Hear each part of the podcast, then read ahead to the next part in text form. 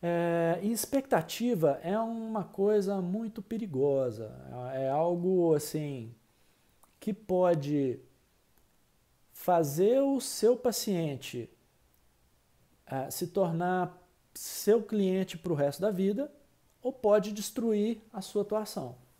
A satisfação é a, a expectativa menos a realidade.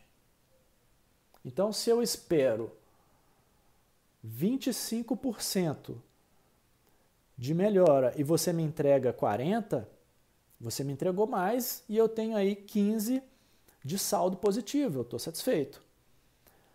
Mas se eu tivesse esperando 60 e você me entregasse 40, eu estaria insatisfeito.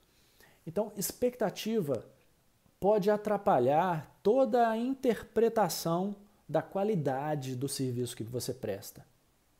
E veja só, o preço ele é inerente do seu serviço. Você colocou lá, consulta custa 100 reais. Agora, valor não é. O valor não está no seu serviço, o valor está no seu paciente. É ele que vai perceber que valor que aquele serviço gerou para ele, que trouxe para ele.